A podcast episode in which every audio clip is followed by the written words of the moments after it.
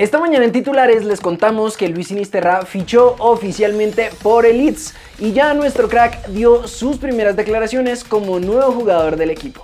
I'm very happy uh, to be here in this beautiful club. It's a historic club with a, uh, beautiful fans. Como podemos ver, nuestro crack habla muy bien inglés y en esta primera entrevista también dijo. Escuché muchas cosas sobre el estadio y la atmósfera. Es increíble, así que no puedo esperar para sentirlo en persona.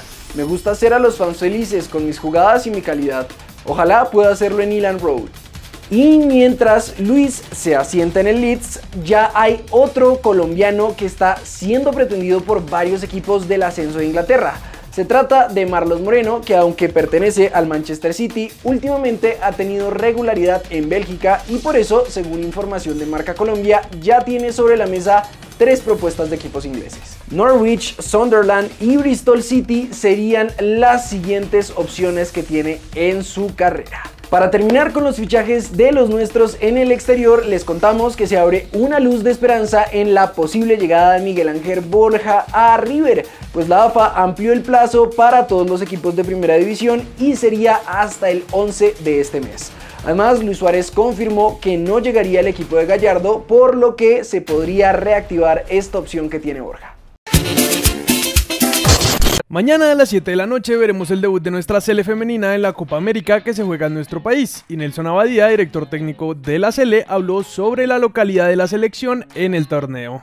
El favoritismo se construye de peldaño a peldaño, es un paso a paso. Nosotros hemos venido consolidando un fútbol importante. Yo he reiterado muchas veces que la formación competitiva nos la está dando el fútbol, nos la está dando la federación y el fútbol de alto rendimiento comenzó a hacerse más sólido a través de la de mayor. Y ya que hablamos de la Sele, les contamos que mañana sale la nueva camiseta de la Selección Colombia, así que esperamos mostrarles en titulares cómo es y en los próximos días realizaremos contenido en nuestras redes contándoles de primera mano qué tal está. Por el lado de Paraguay, su técnico Marcelo Frigeiro dijo esto sobre el partido de mañana. Conozco mucho el fútbol femenino de Colombia, incluso algunas jugadoras estuvieron conmigo en Brasil, como Yoreli Rincón, Jessica Romero y Lucero Roballo. Soy apasionado por el fútbol colombiano, las jugadoras colombianas son muy buenas, son jugadoras con mucho potencial. La selección Colombia tiene mucha fuerza, pero Paraguay está preparado para esto. Estudiamos mucho a Colombia. Cracks, anoche tuvimos una fecha triste en torneos internacionales para nuestros equipos, la eliminación del Cali en Sudamericana, pero sobre todo la goleada que sufrió Tolima en Brasil que lo dejó por fuera de la Libertadores. Por esto, Hernán Torres habló en rueda de prensa sobre lo que fue el partido.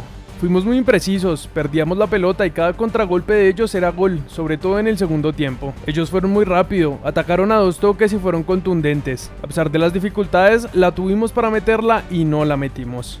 Recordamos que no es la primera vez que un equipo dirigido por Torres sufre este tipo de goleadas. La primera fue el 8-0 del Real Madrid a Millonarios en el torneo Santiago Bernabéu. También cuando Crucero le metió 6 goles a Tolima en la Copa Libertadores y la que vimos anoche. En cuanto a Cali, la eliminación ante Melgar de Perú no pasó desapercibida, pues Rodrigo Cobo renunció a su cargo como gerente general del club. Para terminar, les contamos que la Asamblea de la de Mayor determinó que no habrá liga femenina para el segundo semestre de este año. Fernando Jaramillo, su presidente, aseguró.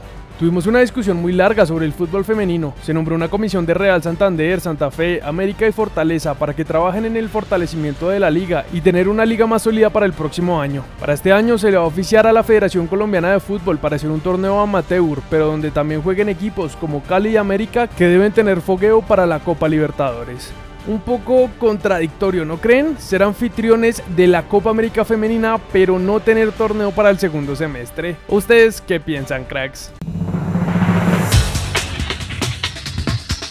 El argentino Iván Rossi fue confirmado como nuevo refuerzo de Junior. Roger Martínez estará dos meses de baja por un golpe en el tendón que recibió jugando contra Atlas.